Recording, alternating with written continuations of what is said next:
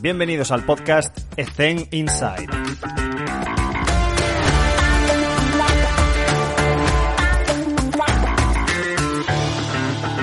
Muy buenas a todos chicos, hoy estamos un día más en Ethen Inside y, y, viene una entrevista muy, muy, muy interesante porque está con nosotros Antonio Caballero. Antonio, ¿qué tal? ¿Cómo te encuentras? ¿Cómo estás? Hola Alex, ¿qué tal? Pues muy bien, la verdad que un placer y una responsabilidad estar aquí contigo después de haber escuchado a compañeros y compañeras de tanto nivel. Así que aquí a disfrutar.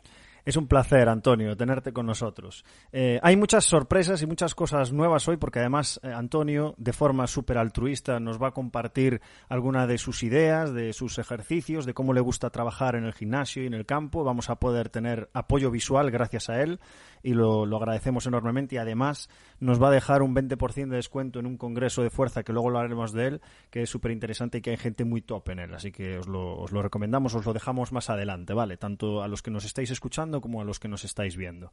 Pero antes, lo más importante, Antonio, queremos conocerte, queremos saber cómo trabajas, cuál ha sido tu historia.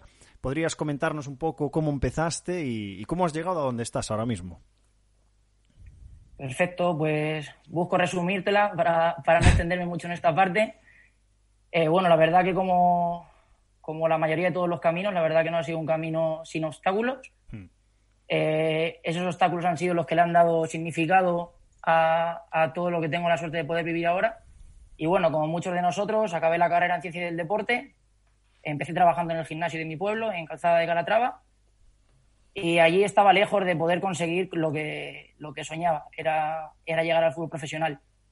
Entonces tomo la decisión desde Calzada venirme a Madrid.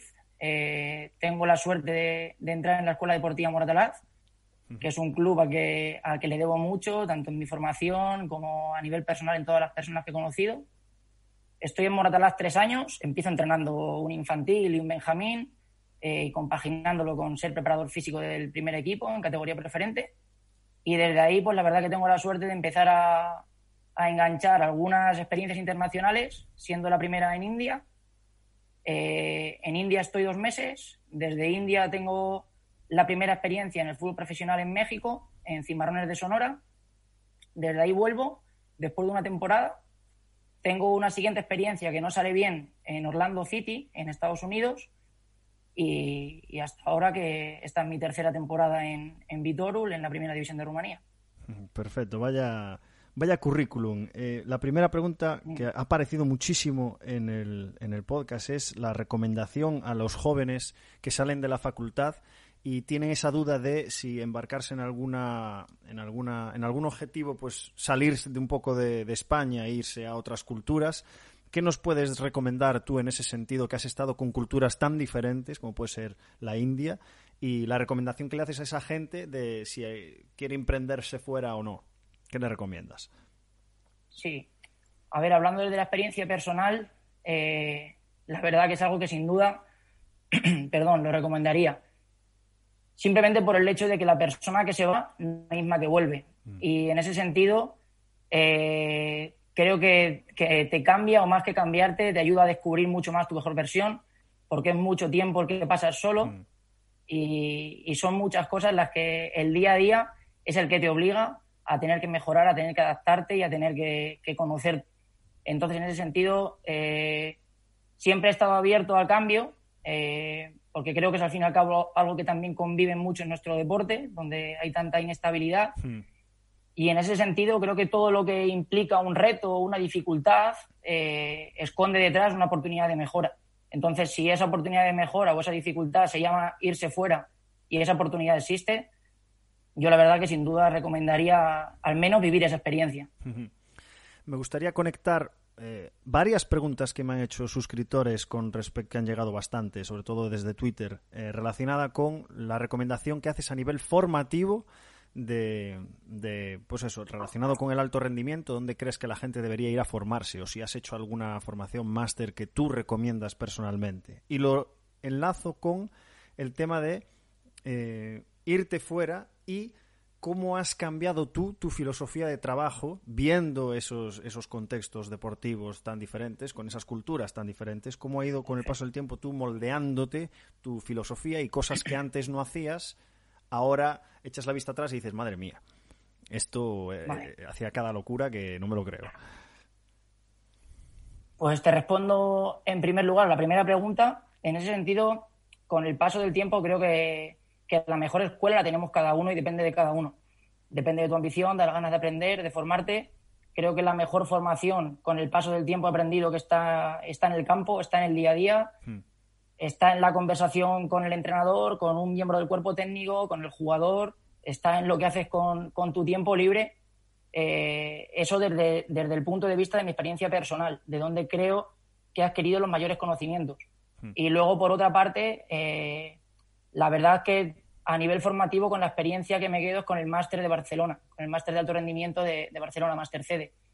Tanto a nivel de formación en los dos años que, dura el máster, como a nivel de la suerte de todos los compañeros que, que pude conocer. Recuerdo que un profesor nos comentaba que lo mejor que os vais a llevar de aquí no va a ser la formación, sino que va a ser la cantidad de gente interesante que podéis conocer. Y, Richie gracias lo dijo. Sí, sí, sí. efectivamente, efectivamente.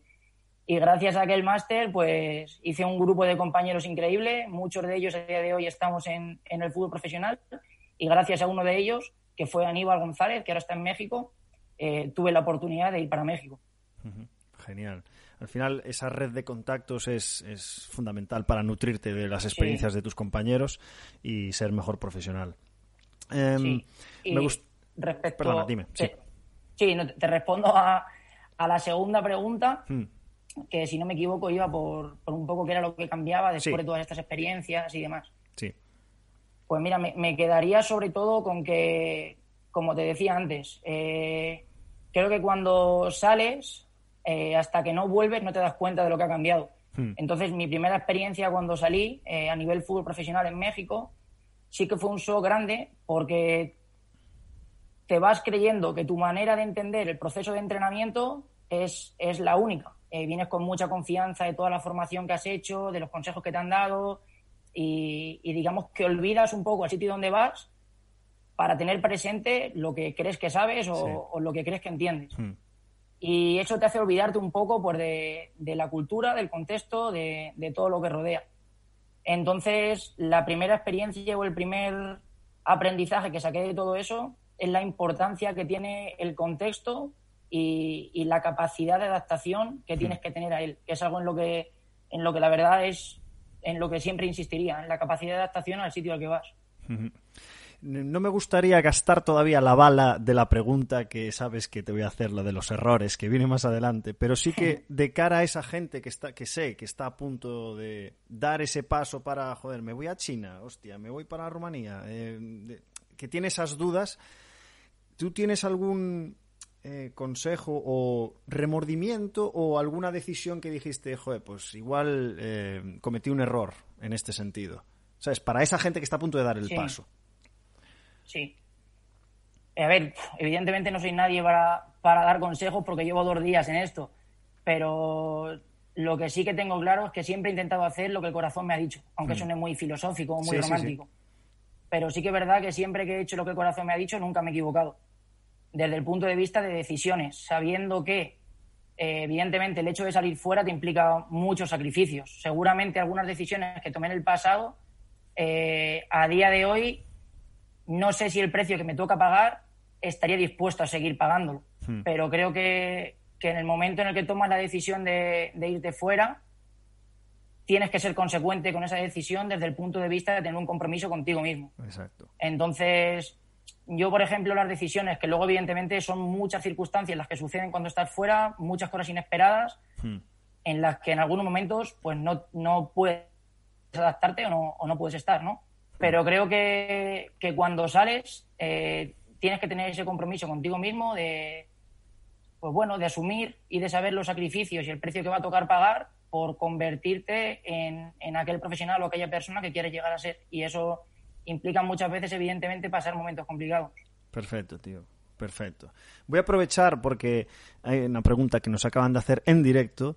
Eh, coach Arturo Martínez, que lo conozco, es un fiel seguidor, eh, ¿cuál fue tu mejor experiencia en México? ¿Con qué te quedas del país? Y ya vamos después a, tema de vídeos que nos has pasado, gimnasio y tal, pero acabamos el tema de, los viajes con esta pregunta de Arturo. Me quedaría con dos. Desde el punto de vista, la verdad que me impactó mucho el primer contacto con el fútbol profesional, todo lo que es el tema estadios, aficiones, gente, cómo se vive el deporte, lo que se identifica a la gente con su club. Y por otra parte, sin duda que a nivel de experiencia personal, con lo que me quedo es con la gente, con la gente que conocí, la manera que tienen de entregarte todo aquello que tienen sin, sin mirar más allá de lo que van a recibir a cambio. Y, y la verdad que sin duda con, con la gente y con el cariño de todo el mundo.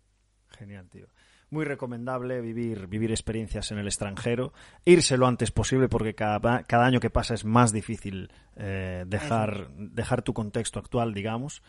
Y, me gustaría pasar ya a, un poco los vídeos que nos pasaste, eh, Antonio, que están, que están genial porque ejemplifica muy bien el, tipo de trabajo que, ya has citado, que hay un poco también de niveles de aproximación por ahí, donde no quiero profundizar mucho, pero sí que, y ya lo están viendo, eh, el primer vídeo, que es el de trabajo de fuerza en el gimnasio, donde aparece todo el grupo haciendo una isometría inicial y luego pues diferentes estaciones de, un trabajo general de fuerza. Me gustaría empezar mientras el vídeo está en bucle y la gente puede tener una visión, pues eso, multimedia de, cuál es tu idea. Pues inicialmente eh, siempre le pregunto a la gente si tiene una estructura de sesión tipo en la cabeza para después empezar a prescribir teniendo en cuenta, pues eso, las individualidades, pero evidentemente eh, tener en cuenta el 80-20, de que todos los jugadores deberían hacer A, B y C, y luego el resto de letras pues las voy adaptando. Entonces, ¿cuál es la estructura que sigues en una sesión? Teniendo como ejemplo pues este vídeo tan, tan maravilloso que nos estás compartiendo. Vale, pues a ver, la, estructura de sesión, más que una estructura de sesión, es una estructura en función del día de semana. Eh, mm. Depende de la cercanía del partido eh, al que vamos a enfrentar. Entonces, en ese sentido, creo que, como preparadores físicos de, cualquier deporte de equipo, creo que una de las capacidades fundamentales es ser práctico en cuanto a la organización de la sesión. Mm. Y en ese sentido, eh, creo que son pocos los contextos que en una sesión grupal nos permiten individualizar una sesión. Entonces, ¿cómo busco estructurar las sesiones a lo largo de la semana eh, dentro de un microciclo estándar, por así decirlo, con, seis días de recuperación entre, entre cada jornada de competición? Hmm. Después de los dos días de recuperación y de compensación del partido anterior, si empezásemos con ese menos cuatro, ese menos cuatro, esa sesión de fuerza sí que es una sesión grupal hmm. con todo el equipo. Y ahí sí que busco cumplir con ese ABC que tú comentas desde el punto de vista de organizar un circuito por estaciones que me permita ser eficaz y ser eficiente respecto al tiempo y al, y al tipo de ejercicio, es decir, un ejercicio que a lo mejor esté mucho más dominado por el jugador, eh, que sé que, que, no me vaya a implicar mucha corrección o que sean pocas las, pocas las estaciones que me impliquen la corrección. Y hmm. desde ese punto de vista, la experiencia también, eh, lo que me ha ido dando es ese tipo de días normalmente suelo organizar los, las estaciones del circuito más por tiempo que por número de repeticiones. Siempre dependiendo, evidentemente, de lo que va a haber después en el campo. Si ese día el entrenador eh, me da mucha más bola para poder trabajar en el gimnasio, pues a lo mejor me puedo permitir ir por repeticiones, porque sé que ese día eh, voy, a, poder tener más control sobre la sesión, más corrección, más tiempo de recuperación, etcétera.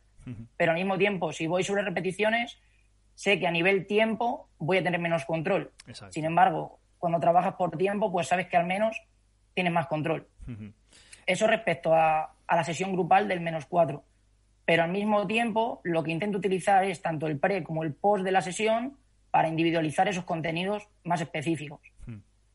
Después iríamos al menos tres, donde el menos tres lo que hay es una sesión individual. Eh, los jugadores llevan yendo en función de grupos que tenemos asignados el menor 2 volvemos a hacer una sesión grupal de fuerza, pero está mucho más orientada con el contenido de recuperación del bloque de sobrecarga del microciclo, con lo cual el trabajo de fuerza va mucho más enfocado al core, tren superior, trabajos de movilidad. Perfecto.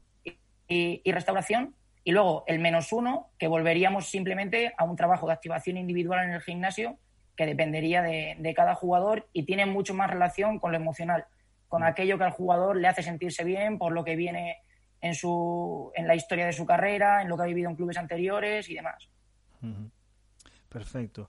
Tengo muchas preguntas aquí de, muchas cosas que has preguntado y me gustaría parafrasear a Robert Tejero que en la entrevista nos dijo que, mirales, yo lo he probado todo ya. He estado en el barro, he estado en equipos más profesionales y la verdad es que trabajar por tiempo, evidentemente tienes el hándicap de que es más difícil individualizar y tal, pero es la experiencia que tenía y nos compartía era, es mucho mejor tener una sesión en la que trabajas A, B y C que les vale para todos mucho más para unos que para otros, que lo tienes controlado y que va a ser una sesión que va a salir genial, sobre una que sea sobre repeticiones, que haya un montón de ejercicios, que tengas que hacer un montón de correcciones y que estés tú solo con 20 jugadores es imposible controlar nada.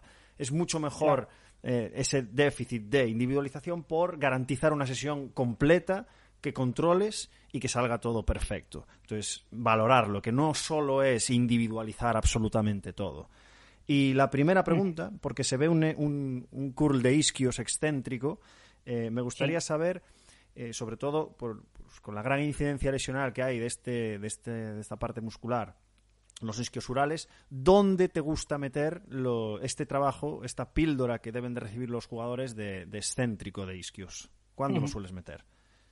Eso lo solemos meter en el menos 4. En el día menos 4, digamos que es una activación en gimnasio antes de salir al campo y ese día de menos cuatro, al igual que habla el, entrenamiento estructurado y teniendo el entrenamiento estructurado como referencia, en esa sesión de fuerza preventiva, eh, por llamarla así, hmm. se incluyen, digamos, aquellos ejercicios relacionados con los grupos musculares que tienen mayor incidencia lesional en el fútbol en este caso.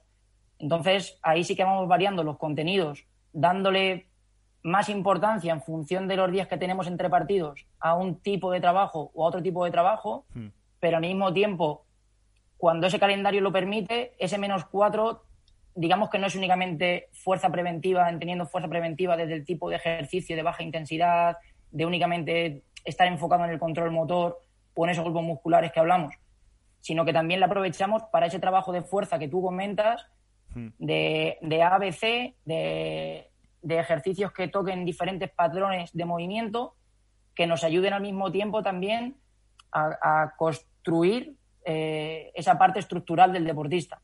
Hmm. Vale. Y una cosa, que esto también me, me, parece sorprendente. Yo vengo del baloncesto y solo tengo a 12 jugadoras del baloncesto femenino. Y hay veces, muchas veces, que divido el grupo para poder tener solamente 6. Eh, en el vídeo se ve que tienes mucho apoyo de, no sé si son compañeros, no sé si son fisios o readaptadores que están también... Eh, o sea, ¿con qué tipo de personas te manejas en el gimnasio para que te ayuden a gestionar el grupo, digamos?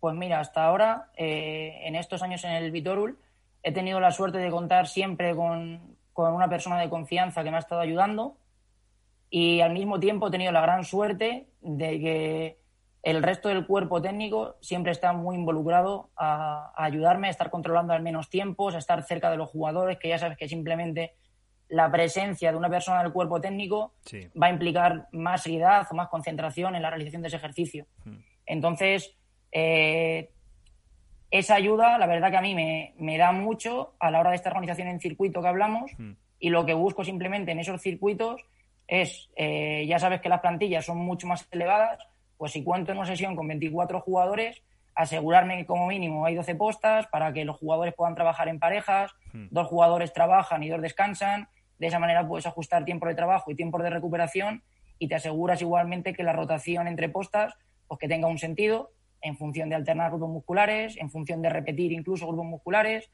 Eh, a esos circuitos la verdad que es bastante la variedad que le hemos ido dando con el paso del tiempo y del mismo modo enfocarlos tanto desde un punto de vista más orientado a la velocidad, implicando con mm. mayores tiempos de, recuperación, menor tiempo de trabajo, o, enfocado a la resistencia, igual con mayores tiempos de trabajo y menores tiempos de recuperación. Y te ha ocurrido, me acaba de venir esto porque he visto un swing de kettlebell que técnicamente estaba bastante bien ejecutado, pero ¿te ha pasado que tú quieres prescribir un ejercicio que técnicamente es más complejo y necesita tiempo para adquirir esa técnica. ¿Cuándo introduces este tipo de ejercicios de, mira, esto lo vamos a trabajar solamente a nivel técnico para que dentro de unas semanas puedas hacer este ejercicio? ¿Cómo los resuelves, ese problema logístico, digamos? Sí, la realidad es que sesiones aún no he sido capaz de introducir sesiones que vayan orientadas únicamente al tema técnico. Mm. Entonces ahí hay dos opciones. Una, utilizo las sesiones individuales para en el trabajo individual de ese jugador introducir un ejercicio nuevo mm. que me permita corregir esa técnica, pero el objetivo no es el mejorar esa técnica de ese ejercicio, sino la sesión individual del jugador, que para eso está ese press y post de la sesión. Mm. Y por otra parte, lo que intento hacer es no pillarme los dedos desde el punto de vista cuando hago un circuito y sé que hay un ejercicio que me genera duda respecto a cómo va a ser la ejecución, ahí en esa posta siempre va una persona del staff y para el jugador que vemos que esa técnica no está bien ejecutada, hay una alternativa a hmm. ese ejercicio. Exacto. Entonces ahí es como lo vamos controlando. Genial, genial, Antonio. Em, última, última pregunta relacionada con, con este vídeo, ya pasamos al siguiente, que es el de fuerza de campo, que también se ve como lo estructuras perfecto, es el tema del Velocity Based Training. No vamos a decir marcas, pero se ve que estás utilizando un encoder. ¿Dónde lo utilizas? ¿Cada cuánto lo utilizas? ¿Te colocas tú siempre en la posta donde hay ese dispositivo para, pues para estar, para resolver, para por si acaso se le va la olla y empieza a pitar y sigue haciendo repeticiones? Me refiero, ¿cómo utilizas ese Velocity, eh, Velocity Based Training? Pues mira, la verdad que en este sentido aprendí muchísimo la temporada pasada, que fue cuando más lo utilizamos, hmm.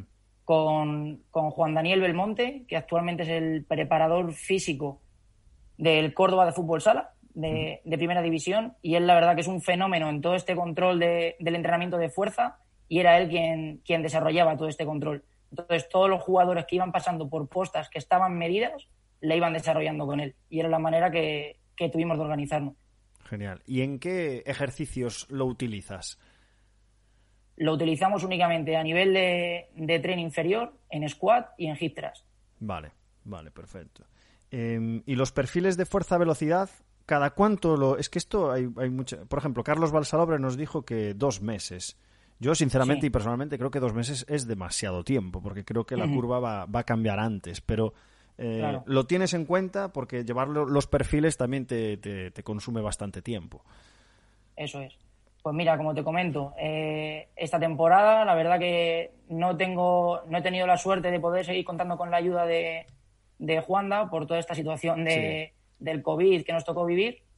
Y la temporada pasada lo que hacíamos era cada 15 días, como máximo, utilizábamos ese perfil de fuerza-velocidad Hmm. pero no desde el punto de vista de intentar sacar el perfil de fuerza y velocidad de cada jugador, sino desde el punto de vista que al jugador también le suponía una motivación y un feedback tremendo a la hora de venir al gimnasio el hecho de verse evaluado en directo.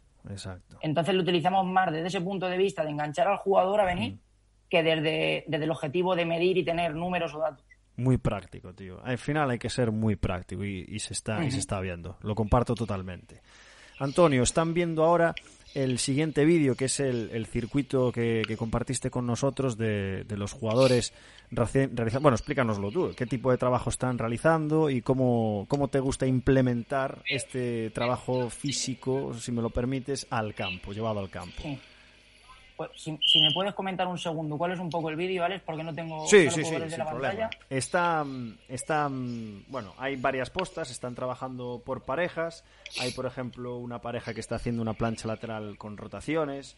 Hay. Eh, Ajá, vale, sí es un, es un trabajo de, fuerza general, pero también hay ejercicios de pliometrías, hay trabajo de core de antiinclinación, hay trabajo de tracciones, es decir, parece, parece que es un trabajo de fuerza general, digamos. Eso es, eso es. Sí, ese es el nombre que, que le daríamos, que es, como te digo, buscamos tocar un poco todos los patrones de movimiento y todos aquellos grupos musculares que nos van a permitir una activación para, para ir directamente al campo. Entonces, cuando queremos economizar a nivel de tiempo, si, si el tiempo nos lo permite también en Rumanía, que a nivel eh, clima, la verdad que es complicado, sobre todo en invierno, hacer sesiones fuera, hmm. pues el, el, verano o cuando hace mejor temperatura, las sesiones que podemos hacer o que consideramos que ese día tienen cabida en campo, con el objetivo de ganar tiempo y no tener que pasar por gimnasio, hmm. esa parte de activación de 20-25 minutos la hacemos en campo directamente. Vale. Perfecto. Em, vamos al, a la siguiente a la siguiente parte. Ah, antes de nada, em, es verdad, la voy a meter ahora porque así creo que, es mejor. El tema de las activaciones, que hay mucha gente que, que, primero hace, por ejemplo, una activación más individual de 10 minutos, que es su píldora diaria, luego pasan a la activación un poco más grupal y luego se meten en el campo, pues quizás haciendo algún juego si toca, más afectivo, o si hay que hacer algún circuito de pases o rondos o lo que sea. ¿Cómo te gusta a ti estructurar esas activaciones personales, grupales y cómo, cómo lo organizas? Vale. Vale, pues te cuento. Como te decía, antes de la, de la parte principal de la sesión, que es lo mm. que consideraríamos ya estar en el campo, tenemos un pre y un post. En mm. ese, en ese pre-sesión, eh, como te decía, el menos cuatro hay un contenido y un trabajo grupal en gimnasio. El menos tres es un contenido individual, con lo cual eh, todo el equipo donde se encuentra ya es directamente en campo. El menor 2 vuelve a ver ese contenido grupal en gimnasio antes de ir al campo, más relacionado con ese trabajo de restauración. Y el menos 1 vuelve a ser un trabajo individual, con lo cual nos volvemos a ver todos en el campo. Después, en el post, salvo excepciones, la mayoría de los días es un trabajo voluntario, que está mucho más relacionado con el trabajo de fuerza, de tren superior o tren inferior. Salvo un día, que suele ser el menos 3, que ese trabajo de fuerza tiene un componente o una orientación más metabólica. A partir de ahí, las activaciones en campo, el día menos cuatro, digamos que lo que busco en esa primera activación es tener una transferencia o una continuación de la activación previa que se ha hecho en gimnasio, con lo cual tiene una orientación mucho más condicional y desde el punto de vista de la estructura individual del jugador, porque es lo que nos vamos a encontrar o hacia lo que va a ir más orientada la sesión en el campo, y en el menos tres la activación que se hace en campo directamente tiene mucha más relación con el juego, hmm. porque la sesión va a estar orientada a un mayor número de jugadores, a un espacio mayor, va a haber más continuidad y menos pausa. Entonces ahí ya sí que buscamos meter algún contenido condicional que esté presente, pero va mucho más orientada a lo que se vaya a desarrollar en la parte principal. Entonces ahí entran situaciones donde el staff también pueda aportar algo a nivel hmm. táctico, eh, alguna rueda de pase o algún contenido que se vaya a trabajar posteriormente. Y, las, por ejemplo, las activaciones individuales em, se las, evidentemente, se las enseñas, se las pasas en PDF, se las pasas por WhatsApp, se las enseñas y ya las tienen, ya se las aprenden para dentro de 15 días cambiárselo. Estoy parafraseando a gente que ha dado su, su manera de trabajar en este sentido. ¿Cómo lo haces sí, sí, sí, sí. Pues mira, la verdad que hasta ahora, por suerte, eh, he tenido la posibilidad de estar presente en la mayoría de las activaciones eh, individuales. Hmm. Entonces, normalmente, si el jugador está citado a cierta hora, una hora antes voy yo, allí contamos con dos pizarras. Los bloques comunes de las activaciones individuales, los jugadores los tienen en la pizarra. Y del mismo modo, en los posts de la sesión, los jugadores saben que media hora después del entrenamiento la tienen para ellos, para lo que necesiten de pasar por fisios, o lo que consideren y media hora más tarde, cuando llegan al gimnasio, ya está también todo montado. Entonces, por ahora, todo lo hemos hecho de manera presencial. Perfecto. Pongo una pizarra en tu vida. Eso es. Yo la empecé a usar este año, por, increíblemente, por primera vez. Y, la verdad es que te da, te da un, margen de, maniobra atroz. Eh, parece una chorrada, pero una pizarra te ayuda un montón. creo que puede em, ser mucho más eficaz, ¿no? Sí, sí, sí. Em, el siguiente vídeo, que también no vamos a ir al detalle, simplemente para que la gente vaya viendo también un poco de las tareas y ejercicios a nivel circuitos o ejercicios de competición o ruedas de pases. Eh, antes de nada, me gustaría, a nivel de diseño de tareas, que cuál es tu método, cómo sacas ejercicios, cómo sacas tareas para que tengan relación con los contenidos de esa sesión y cómo usas tu creatividad para pues inventarte eh, y generar tareas nuevas? Pues, pues tú lo has dicho, lo hago con la pizarra. Papel y boli, lo primero. Eh, papel y boli, un café y, a partir de ahí, pues por supuesto, contar de dónde venimos, tener muy presente de dónde venimos, de qué creemos como cuerpo técnico, qué es lo que necesita el equipo en ese momento, si debe haber una presencia más de un componente efectivo, si debe haber más un contenido de, de, de, una variante táctica o de algo que el cuerpo técnico considere tener en cuenta cuántos jugadores van a estar presentes en la mm. sesión, tener en cuenta qué tipo de partido nos vamos a encontrar en el siguiente día y a partir de ahí, pues por supuesto también eh, ideas de compañeros que creo que puedo adaptar a mi contexto, darle un toque que creo que se ajuste a, nuestro equipo desde el punto de vista de, de aplicarme el aprendizaje que he tenido en experiencias previas, de creer que todo vale en todos sitios. Entonces, eso, eh, tener muy en cuenta el nivel de complejidad que puede suponer para el equipo a la hora de desarrollar lo que se le va a proponer, más aún teniendo en cuenta que el, lenguaje de comunicación que vas a utilizar con ellos no va a ser tu lengua. Entonces, mm. valorar un poco todos aquellos factores que pueden tener influencia para que lo que vas a proponer salga de la mejor manera posible, que al fin y al cabo es el objetivo. En la anterior entrevista con Roger Font, en los niveles de aproximación, nos decía que para que de vez en cuando, cuando veía alguna foto de sus jugadores o jugadoras cuando estaba en el femenino, le daba ideas para, hostia, pues esta posición de un, un launch anteriorizado lo puedo meter en una deceleración con una, con una polea cónica. Entonces, os, recomiendo, sobre todo, a, llevado al básquet, porque sí que aparecen muchas fotos que puedes trasladar al gimnasio, que os pueden dar ideas de, al ser creativos con esas tareas. Em, relacionado con, estas tareas también, pues, me gustaría preguntarte dos cosas porque también eres un preparador físico que ha empezado en el barro y que sabe cómo es, cómo es estar con un grupo tú solo y controlar la carga de ese equipo, pues me gustaría ver las diferencias que hay en cómo gestionas y cómo controlas la carga ya en campo del equipo en el que estás actualmente con respecto a cuando empezaste y no tenías tantos medios como están la mayoría de las personas que nos están escuchando. Sí.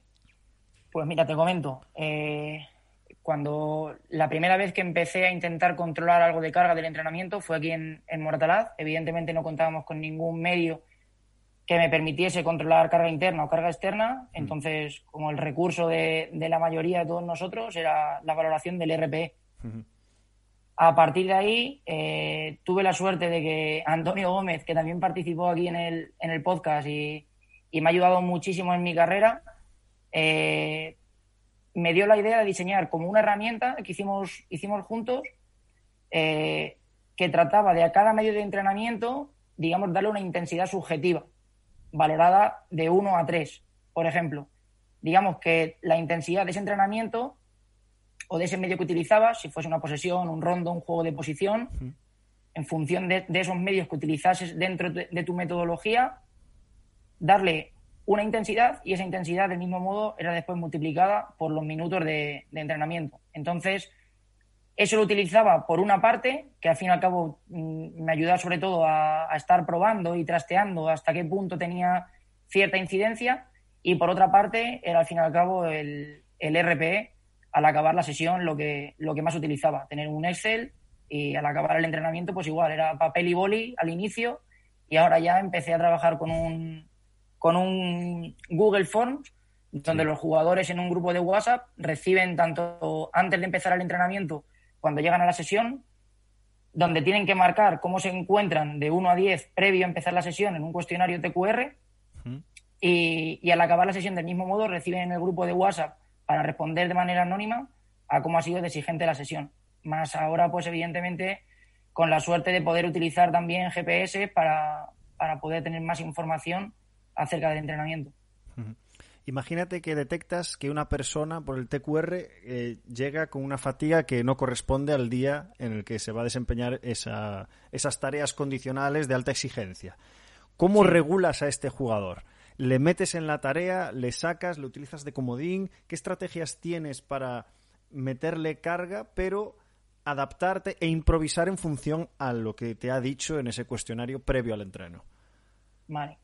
Pues a ver, creo que lo primero tienes que tener un conocimiento grande de tus jugadores, porque con mm. ese conocimiento previo sabes quién puede responder una cosa y quién puede responder otra, o puede haber otro tipo de respuesta. Del mismo modo, creo que el estado de ánimo y la cantidad de factores que influyen en la respuesta que da ese jugador mm. no es únicamente la carga de entrenamiento del día anterior. Eh, en tercer lugar, creo que la comunicación eh, es algo clave en nuestro deporte. Entonces, bien el preparador físico o bien otra persona del staff, creo que tiene que ser la que sea capaz de que haya un equilibrio entre tocar pantallas, por así decirlo, y tocar ojos. Porque creo que, que una conversación de verdad te va a dar más información que un número en una pantalla. Entonces, desde ese punto de vista está bien que los números nos den información, pero creo que los números nunca deben trabajar para, eh, no debemos trabajar nosotros para los números, sino los números para nosotros. Entonces, a partir de ahí, pues eso, establecer comunicación y valorar qué puede haber influido en esa respuesta. Te voy a hacer una pregunta un poco comprometida. ¿Qué opinas de un preparador físico, llevémoslo a, tu dominio, al fútbol, que no controla la carga de entrenamiento en su gimnasio y no controla la carga de entrenamiento en el campo? ¿Qué opinarías de esa persona? Me gusta la pregunta. Eh, Creo que, que cada uno tiene que, que confiar, evidentemente, en sus métodos. Pero vamos, eh, opinar creo que es algo muy, muy, muy sencillo en nuestra profesión. Hmm.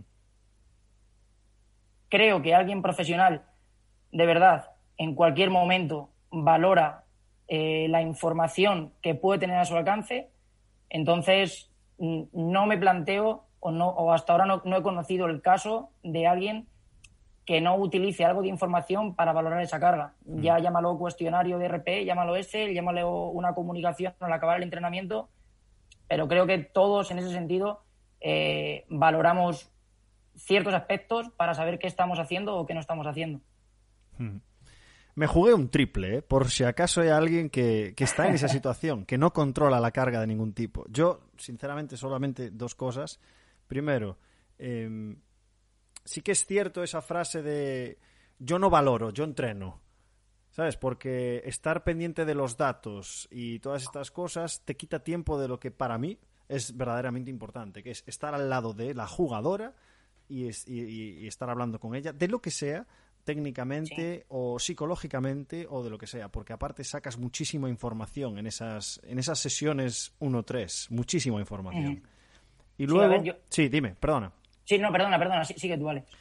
El tema de, de que eh, parece que, que para ser útiles tenemos que, tenemos que controlar algo en la pista, porque si no, como que estamos de brazos cruzados.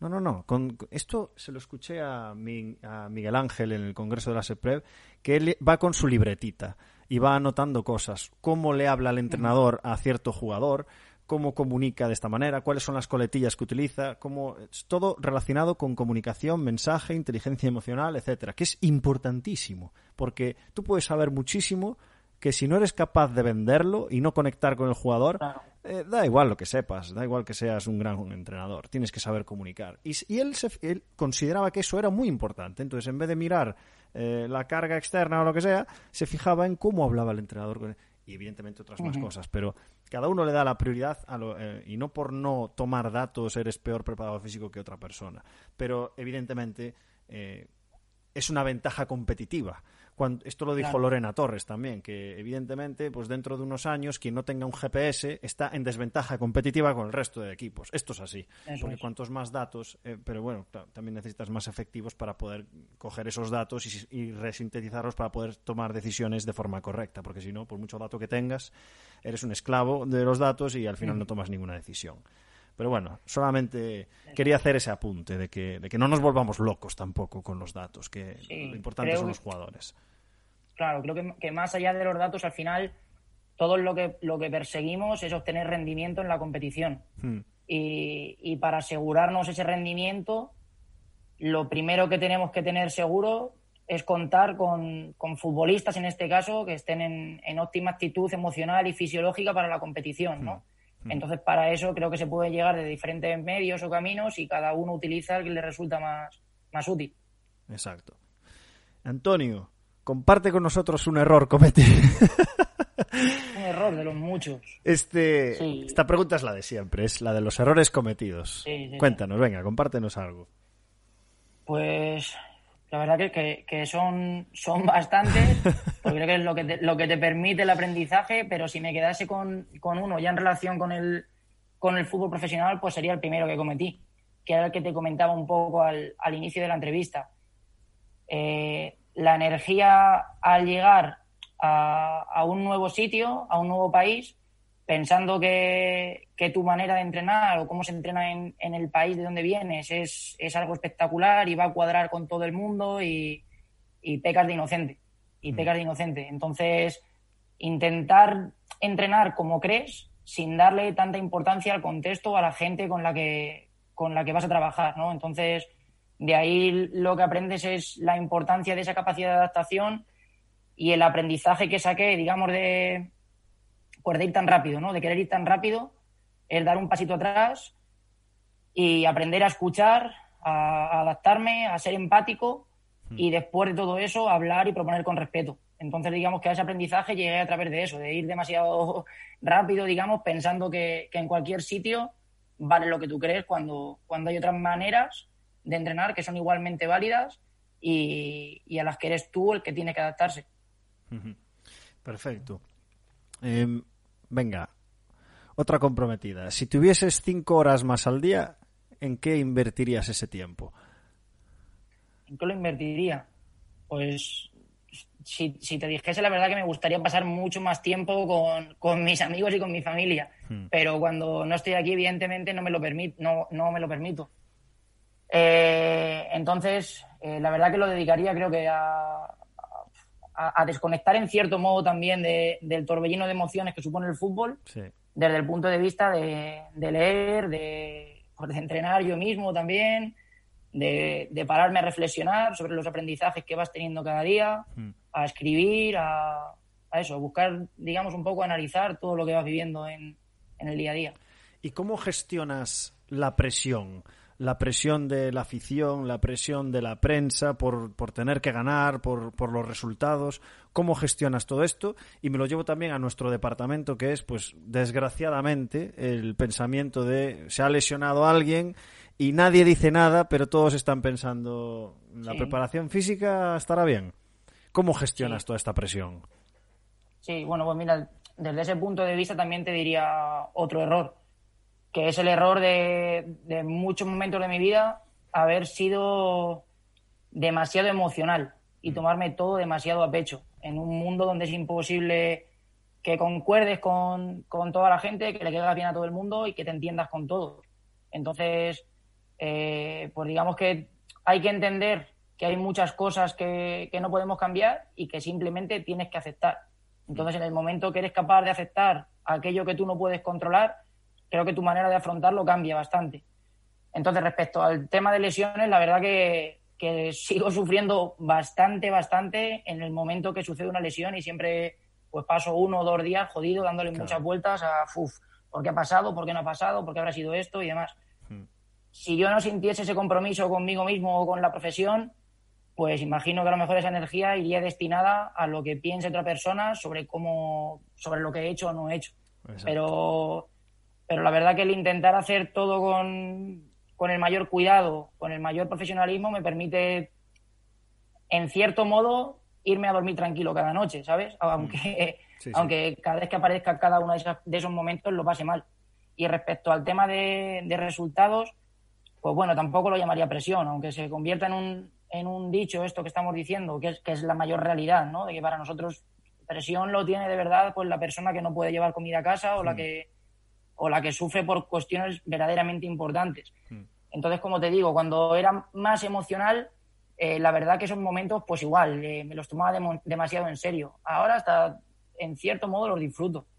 Los disfruto porque aceptas que, tu trabajo es inestable, que un día puedes estar en un sitio y el día siguiente no estás. Entonces, sobre todo lo que intento con, con esa presión es no dejarme arrastrar por, por lo que pasa en el campo, por los resultados que obtengas, y quedarme mucho más con lo que disfruto en el día a día. El hecho de que, de que nuestro trabajo sea temporal, creo que al mismo tiempo nos regala la oportunidad de, eso, de que no sabes cuándo va a ser el último día. Entonces, eh, digamos que es algo que al inicio me daba cierto miedo, sufría, y he sido capaz de transformarlo en, algo que disfruto. Se percibe eh, que, que disfrutas, se percibe que te apasiona esto eh, Antonio, ¿estás viviendo un sueño o tienes un sueño que estás persiguiendo? Es decir, ¿cómo, cómo te ves en, un futuro? Es una pregunta estúpida, pero me gustaría saberlo. ¿Hacia dónde vas?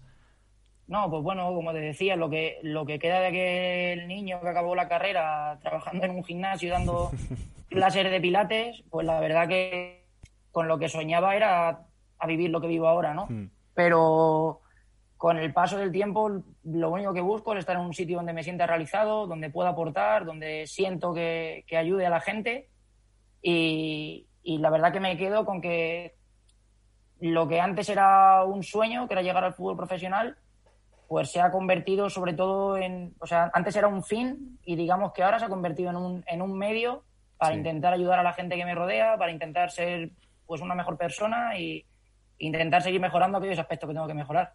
Fantástico. Fantástico consejo. Eh, Antonio, estamos acabando las dos últimas preguntas, que son siempre las mismas, y, una persona, increíblemente, nos preguntó por esto. Oye, ¿le podrías preguntar, Antonio, sobre, no la tengo textual, eh, pero sobre bibliografía recomendada? Que es una pregunta que hacemos siempre. Y, y te la lanzo. ¿Qué bibliografía nos recomiendas? Puede ser técnica, puede ser relacionada con, otras, con otros aspectos de la vida. ¿Qué puedes contar? Pues pues a, nivel más técnico, eh, como resumen del máster que te comentaba de, Barcelona, eh, te recomendaría sin ninguna duda como introducción al entrenamiento al microciclo estructurado y entrenamiento estructurado, el entrenamiento en deportes de equipo de, de Paco Sirulo.